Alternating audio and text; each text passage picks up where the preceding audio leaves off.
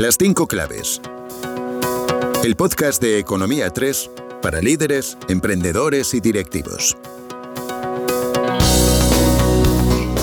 Muy buenos días y bienvenidos a una nueva edición del podcast de Economía 3, las cinco claves del éxito. Yo soy Ana Gil y hoy les vamos a hablar del metaverso. Metaverso para Dunis, pero no podíamos dejar de contar con uno de los mejores, el genio del metaverso en España, que ya sabemos que es una de las potencias mundiales en este mundo. Seguro que han oído hablar de él porque su empresa, la que creó ya hace ocho años, Virtual Voyagers, es pionera en el mundo virtual y ha trabajado ya en más de 200 proyectos para grandes marcas.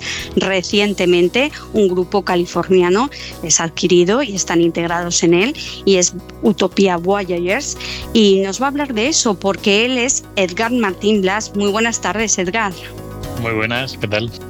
Muy buenas, ¿qué tal? Eres cofundador y CEO de Virtual Voyager, que ahora recientemente ha sido adquirido por Utopia y, bueno, realmente ya sois una gran multinacional porque además tenéis una academia, Utopia Academy, que habéis lanzado el máster con la Complutense, que es uno de los más prestigiosos ahora mismo en estos momentos para formarse en todo este mundo. Pero yo antes de nada me gustaría, Edgar, que empezáramos por el principio, porque para, para comprender todo lo demás a veces hay que ir al principio y trasladarse a lo más primario, a lo más básico, que es donde la imaginación más vuela, que es la infancia. Coméntanos por qué yo me retraigo a ese momento. ¿Qué pasaba en tu infancia? ¿Cómo era? Bueno, pues la verdad que bueno, fue muy feliz para empezar, ¿no? Porque yo me lo he pasado muy bien siempre, pero me tocó vivir un, pues, dos mundos, sobre todo, ¿no? El, que eso, de hecho, en el libro que tengo lo cuento bastante, esa parte inicial, ¿no? De, porque todos siempre al final un poco lo que somos de mayores siempre es un reflejo básicamente de nuestros primeros seis, ocho años de vida que luego se, se, repite magnificado de alguna forma. ¿no? Entonces yo tuve la gran suerte de vivir dos mundos muy separados, que era eh, pues el mundo de mi madre, ¿vale? Que venía un poco más de, pues, de gente con mucho dinero, que tenían propiedades por toda España. Y luego el mundo de mi padre, que era mucho más humilde, ¿no? Que era un profesor de matemáticas, que, bueno, se enamoraron y, y entonces, bueno, pues cosas un poco familiares, vamos a decir, pues terminaron en un, en un barrio de Toledo, que inicialmente eh, ese barrio era, iba a ser pues, un barrio muy humilde, ¿no? Donde ellos por dijeron, bueno, pues vamos a vivir ahí porque, porque tenemos que ir a algún lado, ¿no? Y inicialmente era un barrio que estaba bien proyectado, pero como, bueno, como estamos en los años 70, 80, más o menos, pues hubo un momento que el barrio pues se degradó mucho, mucho, ¿vale? Estamos hablando, pues había jeringuillas, había ratas en las paredes, de hecho. O sea, por ejemplo, tú dormías por la noche y como eran paredes casi de papel, pues hubo un momento que se empezó a acumular allí un montón de, basura, ¿no? En, en portales y cosas así por la degradación que tuvo. Y bueno, y ese era mi mundo, ¿no? Era un mundo muy duro en el que de repente tenías que de alguna forma pues sobrevivir pero por otro lado, aprender a cómo no caer en un pozo, ¿no? De alguna forma, ¿no? Porque al final eso, pues cuando, yo sé, estás durmiendo y de repente oyes ahí las patitas de las ratas alrededor y tal, pues claro, el cerebro pues tiene dos opciones, o se hunde o se hace muy duro, ¿no? Entonces yo tuve la suerte de que se hizo muy duro, ¿no? Entonces vivía ese mundo, pero luego la parte de mi madre, ¿no? Que bueno, mm, de vez en cuando lo visitábamos, eh, pues era el mundo opuesto. Era de repente, pues estabas en club privados, tenías eh, sirvientes ¿no? que te traían la Coca-Cola, de repente estaba veraneando por muchos lugares de España y cosas así. Entonces, claro, tenías que aprender de alguna forma a sobrevivir en ambos mundos, ¿no? Porque estaba tu mundo duro, ¿no? De, ese barrio un poco degradado de los 80, que luego evidentemente cambió con el tiempo, ¿vale? Pero en aquel momento era muy peligroso, o sea, era, era un lugar incluso que era famoso en toda la zona de Toledo, incluso fuera, porque, porque era un poco bueno, pues... Mm, Te la jugabas. Sí, bueno, más que peligroso era eh, degradado, podríamos decir, ¿no? Porque de repente había, pues eso, mucha basura, etcétera, y entonces tenías que aprender a moverte en ese mundo y luego estaba el otro mundo que también tenía sus normas, ¿no? Donde todo el mundo tenía un plan, todo el mundo iba a ser alguien grande y de alguna forma tenía sus normas de comportarse y de cómo, bueno, de cómo tenías que ser en, en tu vida, ¿no? Entonces, eh, en ese momento el cerebro lo que hace es siendo muy pequeñito, ¿sabes? Porque eso me tocó a mí, pues, a cuatro años, cinco por ahí, de, bueno, pues voy a adaptarme y yo voy a salir de aquí reforzado y, grande, ¿no?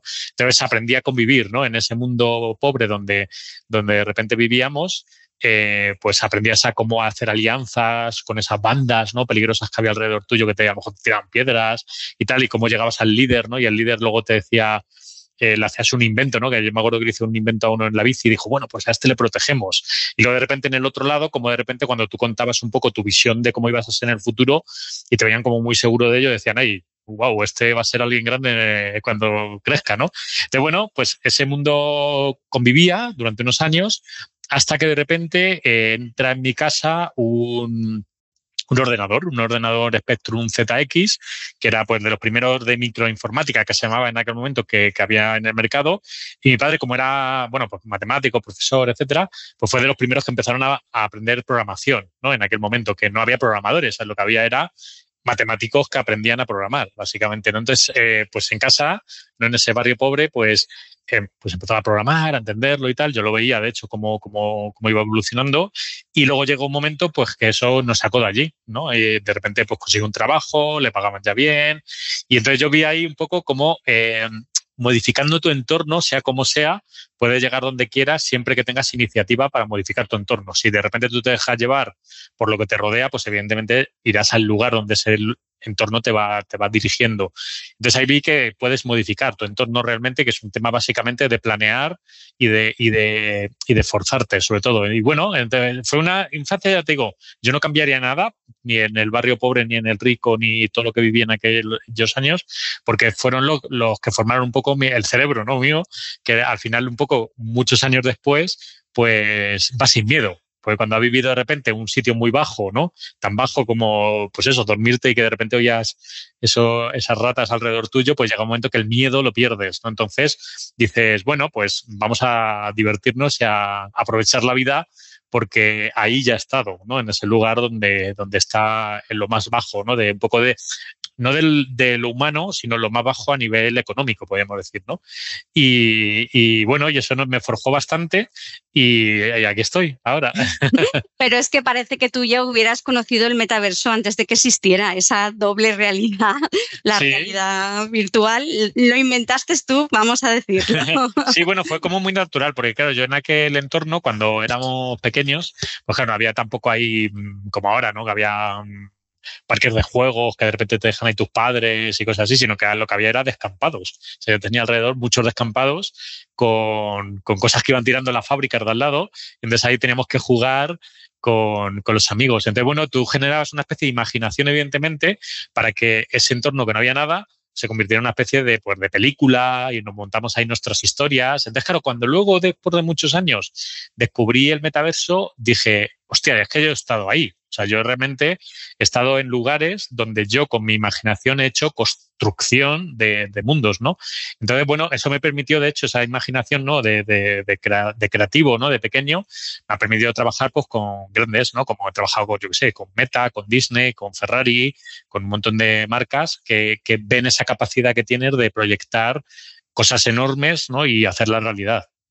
Porque, es, eh, muy bien, pero ¿qué es el metaverso, Edgar? Cuéntanos un poquito para los que no lo conocemos, qué es realmente y, en, qué se ha convertido, vaya. Pues el metaverso, aunque parezca muy complejo, hay muchas teorías, nosotros que estamos metidos en su construcción ya, ¿no? Con proyectos reales, no, no es tan complicado. Realmente es donde antes había un internet plano, ¿no? Que estaba basado en pantallas, ¿no? Y tú pues navegas y dabas clic y veías vídeos o texto o fotos. Entonces, ¿qué ha ocurrido? Pues que gracias a dispositivos mm, virtuales y varios tipos de tecnologías que están llegando, nos permite crear un, Internet donde tú entras dentro de eh, otro mundo, ¿no? otro universo que tienes presencia, o sea, que realmente tú estás ahí, realmente mm, tienes un cuerpo, puedes interactuar, puedes eh, hacer un montón de cosas, y entonces se convierte en un Internet de las experiencias a partir de ahora.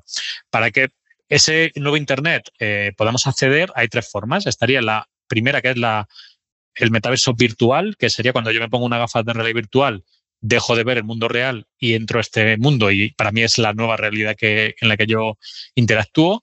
Luego tendríamos el metaverso mixto, que es el que viene ahora con Apple, que son gafas transparentes, un poco como las que tengo yo ahora mismo, que lo que hacen es escanear en tiempo real todo lo que me rodea, entender que hay una mesa, una silla, todo en tiempo real, y en el cristal transparente que yo, con el que yo veo el mundo real, pintan un metaverso por encima del de, eh, mundo real que convive perfectamente. O sea, donde hay una mesa, yo puedo decir, ah, en esa mesa quiero que haya una pantalla y una mascota que además me habla, etcétera, etcétera. Entonces, todo ese mundo que es el metaverso mixto está ya en prototipos, hay varios en el mercado, que ya estamos trabajando con ellos como Magic Leap o Enreal, pero lo fuerte viene ahora con Apple, ¿vale? Que va apuesta por ese tipo de metaverso que es no, no desconecto 100% como es el virtual, sino que veo el mundo real y por encima hay una capa virtual con muchos contenidos y un mundo tremendo, ¿no? Y eso sería la segunda forma de entrar. Y luego estaría la tercera, que es lo que llamamos los protometaversos, que son, que son metaversos cuando tú accedes a ellos a través de la web normal, ¿no? Que tú metes una URL y de repente entras a un mundo tridimensional, tienes ahí tu personajillo, lo puedes mover, ¿vale? Que eso a día de hoy ya está funcionando. Ya hay un montón de metaversos basados en esa tecnología con cientos de millones de usuarios, como puede ser Cepeto, que es uno de ellos, y que te permiten ya ir trasteando un poco con estos mundos virtuales, pero luego lo fuerte empieza cuando vas a las otras tecnologías, ¿no? Pero poco a poco se irán expandiendo, irán siendo cada vez más baratas, etcétera. Entonces, este nuevo este mundo nuevo, el metaverso, lo más importante no es que sea virtual, sino que va a estar en algún momento que estamos trabajando en ello interconectado. Igual que Internet, tú vas de una página a otra con links, ¿no? Y eso hizo que funcionara Internet, ¿no? Que, que, no fuera solo una página, ¿no? Donde tú entras, pues tú ibas de una en otra, ¿no? Y podías ir de eh, Google a la otra y, navegar. Pues en el metaverso va a haber un momento que se está trabajando ya en ello, que habrá unos estándares y tú podrás estar de repente en el metaverso de Disney y estás haciendo, yo qué sé, pues un juego y hay un momento que dice, oye, que son las 7, que en el otro metaverso va a haber un concierto. Entonces tú te podrás llevar, gracias a vamos a llamarlo algo así como un login universal, te podrás llevar tu, tu apariencia, o sea, tu ID, tu, personalidad. Tu avatar, ¿no? Tu avatar. Eso es, tu avatar, tu wallet para pagar, ¿no? En ese metaverso allá donde vayas. Y luego todas las posesiones que tú hayas ido adquiriendo en los metaversos, pues serán ítems que te acompañarán como como patrimonio, digamos, ¿no? Entonces, cuando eso se conecte, que está ya mm, más o menos, ¿vale? Más o menos, eh, a ver, más o menos pensado. Ahora falta eh, el aplicarlo a todos los proyectos que hay ahora hacia el metaverso, ¿vale? Pero va a ocurrir dentro de poco eso, yo creo. Entonces, habrá un momento que tú tengas la sensación de metaverso, que es un mundo virtual inmersivo, según el dispositivo que yo tenga, más inmersivo o menos, pero que me permite ir de uno, a de uno a otro con una cierta fluidez y tener sensación de que estoy dentro de ese nuevo Internet, ¿no? Eso es el metaverso. Mm, vaya, ¿Y quiénes están ya? ¿Con quiénes has trabajado? ¿Qué proyectos has hecho? Cuéntanos un poco, porque a veces nos parece todo como muy, vamos, irreal, pero es que ya hay negocio, ya hay muchas empresas que han apostado por esto. Sí, es una economía que ya a día de hoy mueve miles de millones reales, o sea, tanto en, tema de venta, tema de, yo sé, de venta de NFTs, tema de videojuegos, de contenido ya para el metaverso, tema, por ejemplo, como Cepeto, ¿no? que vende de repente customizaciones para tu avatar y está moviendo cientos de millones. O sea, realmente hay una economía que viene de esos protometaversos, como puede ser Roblox, Fortnite, que es un poco protometaverso, eh, Sandbox, eh, bueno, hay muchos, ¿vale? Que son basados en navegador y esos vienen de la generación Z, ¿vale? Que la generación Z son todos los que tienen 20 años hacia atrás, que ya es que solo utilizan eso, no, no, ven la tele, no, ven, no utilizan Internet, prácticamente como el concepto clásico de Internet, y ellos lo que hacen es quedar en esos lugares para pues, para jugar, para hacer actividades, para ver conciertos, para ver el fútbol, cosas así, ¿no? Entonces, eso ya existe, o sea, ya es una economía enorme que como vino de sopetón muy, como muy rápido por la pandemia, ha generado este, esta locura por el metaverso, porque es, vale, hay una buena base, hay una generación que viene ya nativa para esto, pues vamos a expandirlo y vamos a hacerlo a lo grande. Entonces, ¿quién está metido? Pues todos. O sea, aquí está metido todas las tecnológicas grandes, desde un, pues es un Meta, un Microsoft, Apple, un Google, un Nvidia, las tarjetas gráficas, un Amazon, es que están todos prácticamente. Lo único que cada uno tiene su hueco, unos más orientados a la capa tecnológica, otros más al, no sé, a la parte de contenidos, otros más a la parte del hardware, ¿no? Como puede ser Meta con sus gafas. Y al final, eh, dentro de todo ese ecosistema que se está creando, pues eh, se está creando pues ese nuevo Internet, ¿no? Entonces, es inmenso, es inmenso, es algo enorme, enorme, enorme. Por eso muchas veces cuando se habla si existe o no existe, claro que existe. O sea, es algo que al haber un concepto constructivo ya estamos trabajando en ello, ya empieza a haber metaversos, que por ejemplo el de Meta, el de Roblox o el Rec Room, que es otro muy bueno, pues empiezan a tener no el 100% de los conceptos del metaverso, porque todavía a lo mejor no están interconectados, pero sí que tienen todas las capas que necesita un metaverso, como que es un entorno social, que puede gastar dinero, que de repente tienes actividades, ¿no? Casi físicas, y eso ya, ya existe, o sea, ya hay muchos usuarios que están entrando.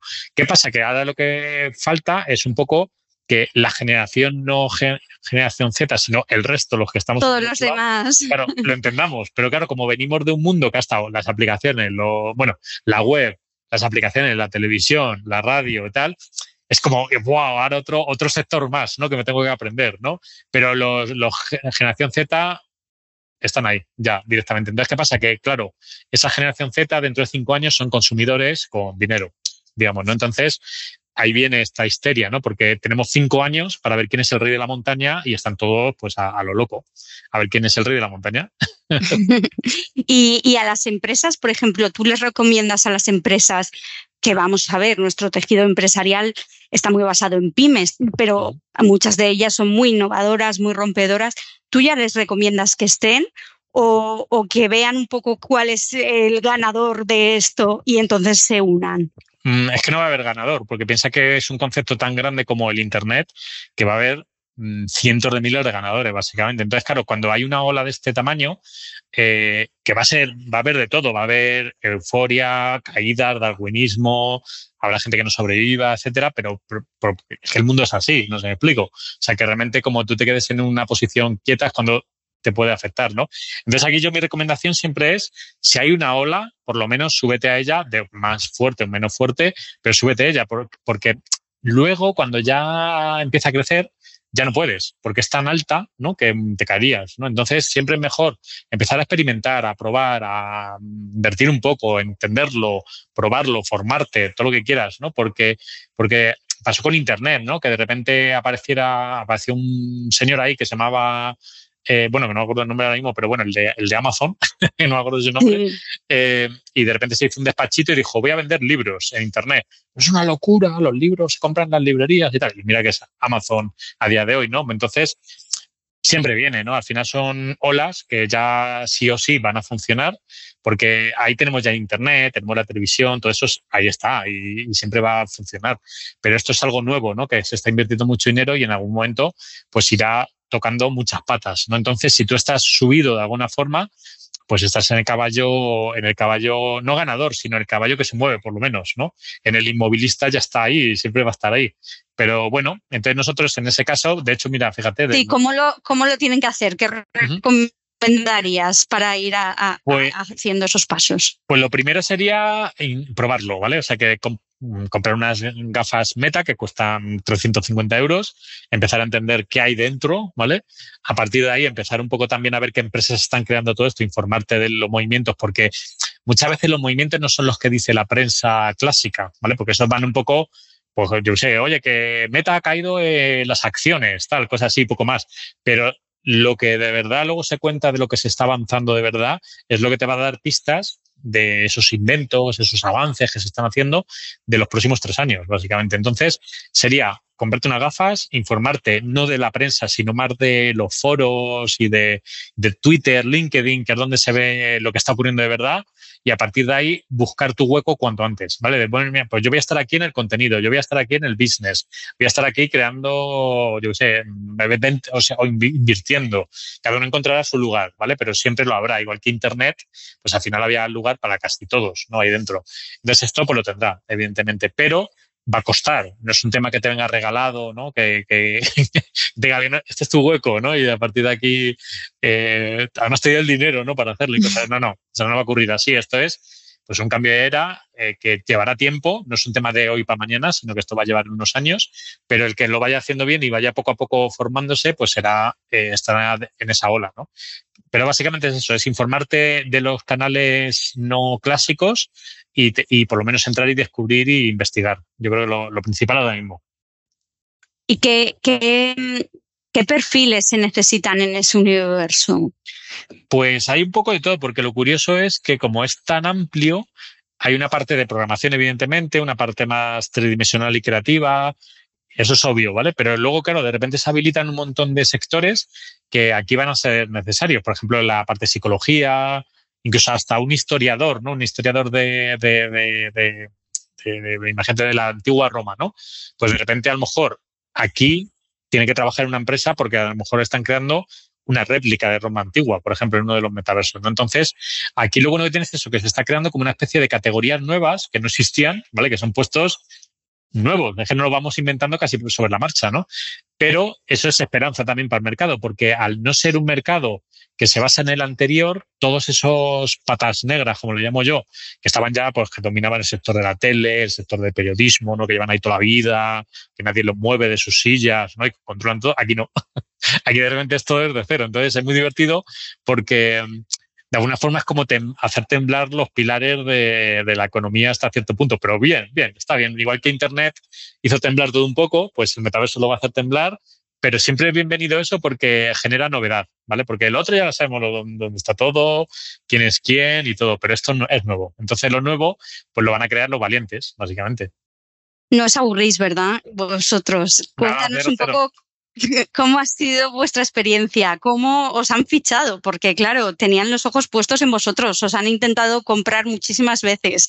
Al final se ha llevado al gato al agua, podemos decir, un grupo de California. Cuéntanos un poquito más de la operación. Pues bueno, esto siempre, desde el principio, de hecho, a los pocos años, ya había pues, gente poniéndonos los ojos porque veían que íbamos como unas motos y que esto empezaba poco a poco a ser algo grande, ¿no? Cuando ya de repente, yo qué sé, habíamos trabajado ya con 60 marcas, habíamos ganado premios, salíamos ya incluso, bueno, mucho en medios, ¿no? En la tele, en telediarios, etcétera, pues era como, no sé qué pasa ahí, pero lo quiero, ¿no? Entonces, claro, muchas veces les planteábamos a esos intentos de compra de cómo, cómo nos veían, ¿no? O sea, para qué nos querían. Y la mayoría de las veces era un poco como experimental, ¿no? Como, bueno, os hacemos un laboratorio, un, un, departamento con vosotros dentro de este gran grupo, tal, pero no nos gustaba porque al final decíamos, ¿qué? Que vas a ser el, mono de feria ¿no? de, de, una gran empresa. Aquí esto es mucho más grande, o sea, es algo realmente que tienes que verlo como uno de los pilares que, es, que vienen del futuro, ¿no? Entonces, bueno, íbamos ahí hablando y tal, pero bueno, nosotros siempre, como nos iba muy bien, íbamos ahí pues, facturando bien,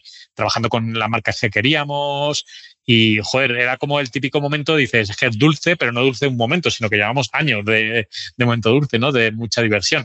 Y dijimos, bueno, vamos a dejarlo con tiempo y, y, a ver un poco qué ocurre. Cuando aparece Meta y ya saca ese cambio de Facebook a Meta, ¿no? El cambio de nombre y la apuesta por el metaverso, pues hizo que todo se revolucionara mucho y la apuesta pues se dobló, se dobló, ¿no? O sea, ya no era uno cada año, sino que ya eran en un mes nos llamaban tres, básicamente. Y entonces ahí fue cuando dije, chicos, viene algo gordo, no sé qué momento va a ocurrir algo, pero prepararos que viene algo gordo. Y entonces, bueno, dentro de esas opciones que se nos venían, nos gustó mucho el planteamiento de Utopia porque era un grupo eso que se ha creado en California, que, que creen totalmente. De hecho, se ha creado para el metaverso y que ya, bueno, iban adquiriendo empresas y que estaban ahí haciendo un montón de, una especie de estructura enorme y hablamos con ellos y nos gustó mucho, mucho, mucho, porque el enfoque era prácticamente el mismo que teníamos nosotros un poco como roadmap, ¿no? Que era pues, hacer que esto sea una, un negocio grande y, que crezca como industria y que podamos trabajar en, cosas para el metaverso, no para simplemente I D, ¿no? En así genérico. Y entonces, bueno, pues nada, llegamos a un acuerdo de que, cómo lo integrábamos todo, de la academia que tenemos, eh, todo lo que es Virtual Voyagers que ahora se llama Utopia Voyagers, los colaboradores también, evidentemente, gente que nos, que nos ayudaba eh, en el pasado.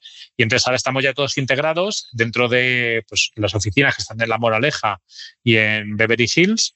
Y estamos ya 120 personas ahí trabajando y están en varias ramas. Está la parte de metaverso, la parte de blockchain, la parte de todo el tema de NFTs, juegos, etcétera, etcétera. Y la verdad que muy bien, o sea, ha sido un movimiento muy interesante. La verdad que estamos muy contentos, sobre todo porque ya era necesario ir a otra escala. Nosotros con nuestra escala que manejábamos en estos años, pues estaba bien para, el grupo que éramos y un poco lo que pretendíamos, pero siempre sabíamos que no iba a ser un crecimiento poco a poco, sino que era mantenernos, sobrevivir a todas las olas que iban viniendo en estos años y luego llegaría un momento que cre de crecimiento en vertical porque ya todo estuviera en un punto dulce, ¿no?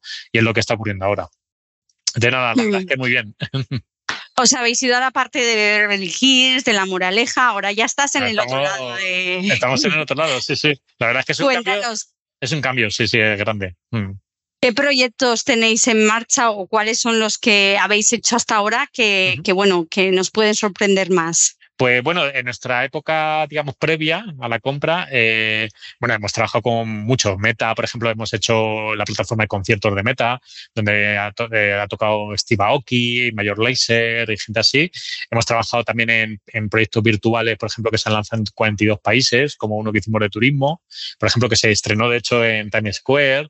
O sea, cosas muy grandes, ¿no? Y ahora, hacia donde vamos, es una doble vertiente. Estamos trabajando en el metaverso propio de Utopia, que es un metaverso, que es un metaverso abierto, totalmente open source casi. No open source que, tengas el código, sino que, que, va a estar basado en todos los estándares abiertos que están creando del metaverso. Entonces, por un lado está ese metaverso, que imagínatelo como una galaxia donde va a haber planetas, ¿no? Y en ese planeta hay un planeta que se llama Utopia, que tendrá su propio contenido, sus alianzas, sus celebrities, etcétera, etcétera.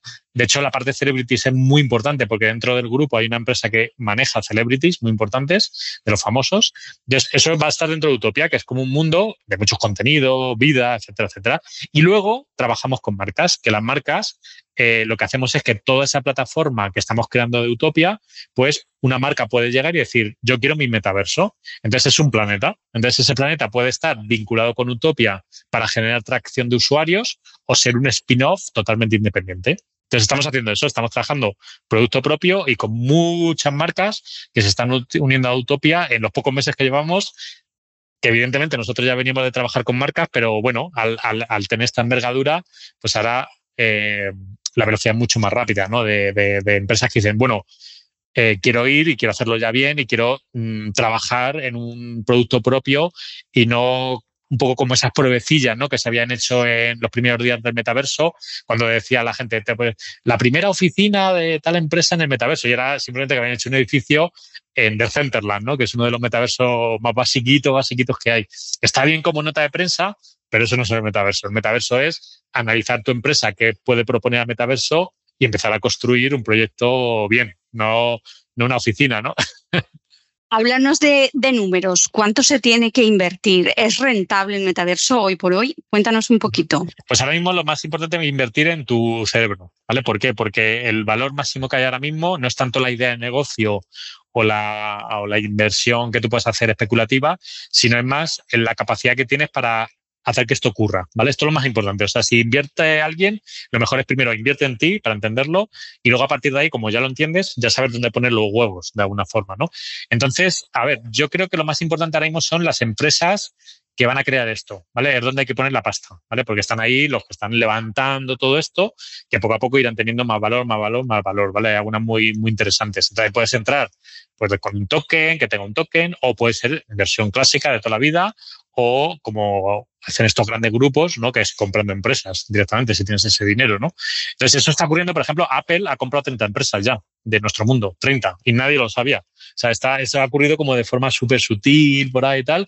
Tiene 30 empresas compradas, ¿eh? Y así está ocurriendo, ¿no? Entonces, yo creo que sobre todo la inversión ahora mismo es estar en ese momento donde ocurre, ¿no? Es esos movimientos de pasta que están empezando a ocurrir. Luego habrá un momento que ya sí sea eh, la parte un poco más de eh, contenido, ¿no? De, vale, de todo esto que se ha pintado en el metaverso, pues en 2023, donde creo que hay que invertir, pues como fue en su momento, invierto en Yahoo o invierto en Terra o el que sea. Entonces habrá algunos que triunfen, otros que caigan, etcétera, etcétera, pero bueno, habrá un poco más, será un poco más abierto. Pero a día de hoy es conocimiento, capacidad de creación de todo esto y los que van a tener un poco la capacidad de crear los pilares grandes del metaverso, que es donde ahí va a haber sustos muy para arriba y para abajo también, evidentemente. Claro, porque yo veo que es un poco arriesgado. O sea, ¿cómo descubres cuál es el, que, el que es el acertado? Vamos. Sí. Eso... bueno, ahí, básicamente es un tema de información y de creer en el equipo que se ha creado, básicamente, ¿vale? Porque hay cosas muy bestias. O sea, por ejemplo, yo en Apple tengo, tengo esperanza, ¿no? Porque al final eh, Apple lo hace muy bien, ha contratado un montón de gente, ha invertido mucho dinero. Eh, pero bueno, como todo, al final es un tema de riesgo, básicamente, ¿no? Pero yo creo que es interesante, ¿no? Que, que es investigar quién está detrás de todo esto. Por ejemplo, Nvidia que Nvidia son los que fabrican las tarjetas gráficas de los ordenadores, está muy metido en esto y ha creado Omniverse, por ejemplo, que son una serie de herramientas de la nube para que el metaverso pueda funcionar y pueda ir todo muy bien, ¿no? Entonces, bien, pues ahí puede haber una vía, ¿no? Entonces, al final es un poco investigar, pero bueno, como todo, mm, recomendación no hay, o sea, es cada uno lo que, lo que vea y donde hmm. crea, ¿no? Donde tenga su corazón, podemos decir, ¿no?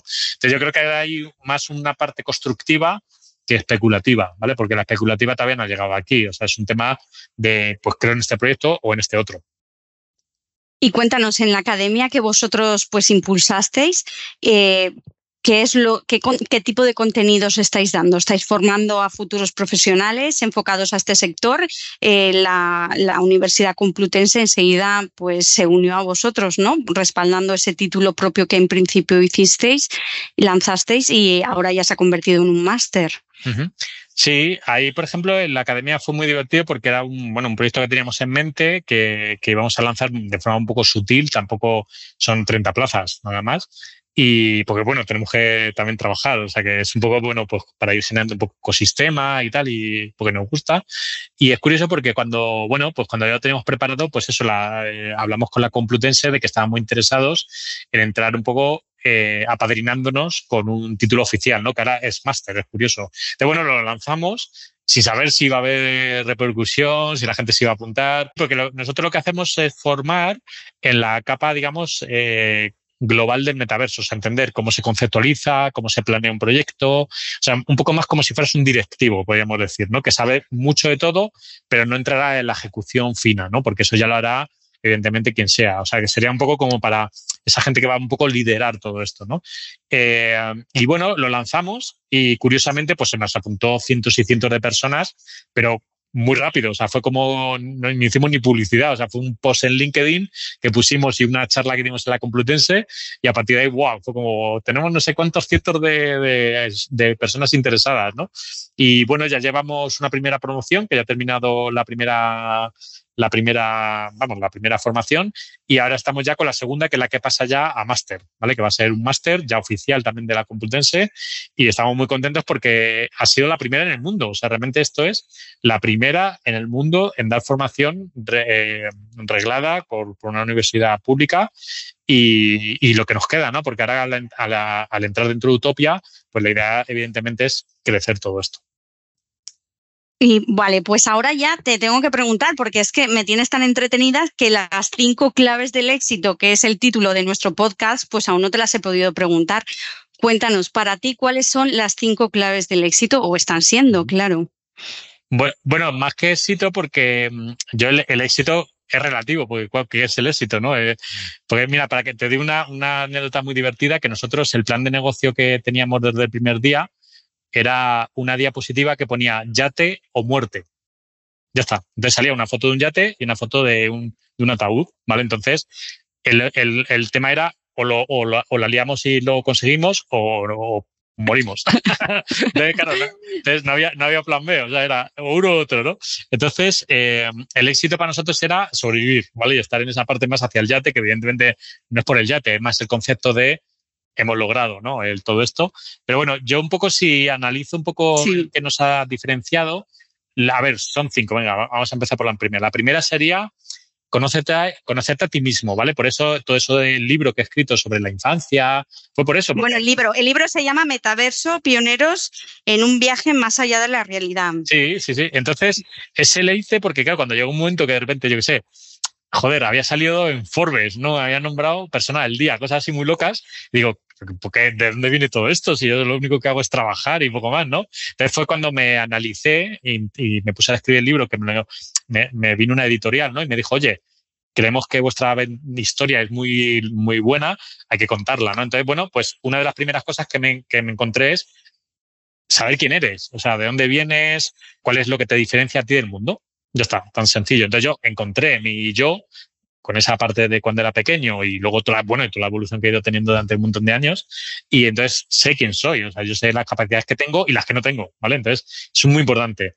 Lo segundo es eh, la parte humilde, ¿vale? Aunque tengas un ego de, como digo yo, el ego creativo, que eso todo el mundo lo tiene que tener, de somos los mejores y la vamos a liar, ya tengo muerte, ¿no? Todo esto que te estoy diciendo, pero luego realmente somos humildes, realmente es, oye, vale, ahora todo muy bien, pero hay que aterrizarlo, hay que trabajar, tenemos que apoyarnos entre nosotros, no puede haber lucha nunca de egos entre nosotros, porque somos todos un equipo, ¿vale? Y entonces tienes que bajarte siempre a un punto más racional, ¿vale? Porque en el momento que te come el ego, mueres, ¿no? Eh, de alguna forma. O sea, tiene que ser el ego creativo, bien, ese, ese bienvenido, pero el ego malo, el tóxico. La soberbia, podríamos decir. Cuidado.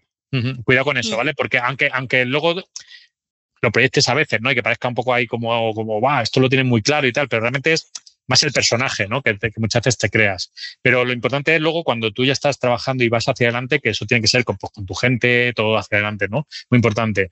Luego, otro también es la ambición controlada, yo creo, ¿vale? Que es muy importante que aunque de repente te vaya muy bien seis meses, cuidado, ¿vale? Porque las olas están, van y vienen. Entonces, tú tienes que tener más un avance como más tranquilo, que vaya siempre con el mundo realista que queda pues a lo mejor dos años después, no en caliente, porque en caliente te puede dar una falsa sensación de sprint, ¿no? Entonces yo prefiero siempre como una especie de buque que va avanzando poco a poco, muy realista, más que eh, una ambición descontrolada porque de repente tengas seis meses muy buenos y dices, ¡buah, esto ya está todo lanzado, ¿no? Entonces, cuidado con eso, ¿vale? Porque te puede venir bien en un cortoplacismo, pero luego cuando el éxito llega, yo creo que es un trabajo de muchos años, realmente. Es una carrera de fondo, ¿no? Hay que estar preparado. Nunca, nunca yo he visto a nadie que con una carrera de sprint, quitando los especuladores de la bolsa y cosas así, eh, haya conseguido de verdad cosas de verdad buenas, ¿vale? Normalmente es trabajo mm, y poco a poco, ¿no?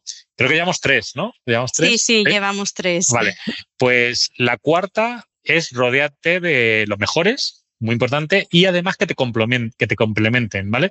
No, hace falta solo que, sean muy buenos profesionales, sino que además cada una de las personas que están a tu alrededor tiene que ser como el equipo A, ¿no? Que cada uno tiene un perfil psicológico, que nunca se pisa uno con otro, pero que entre todos hacen una especie de un todo, ¿no? Está pues el lanzado, el que es más cauto, el que es un conseguidor nato, el que es un genio pero está ahí como en la sombra ahí todo el día programando.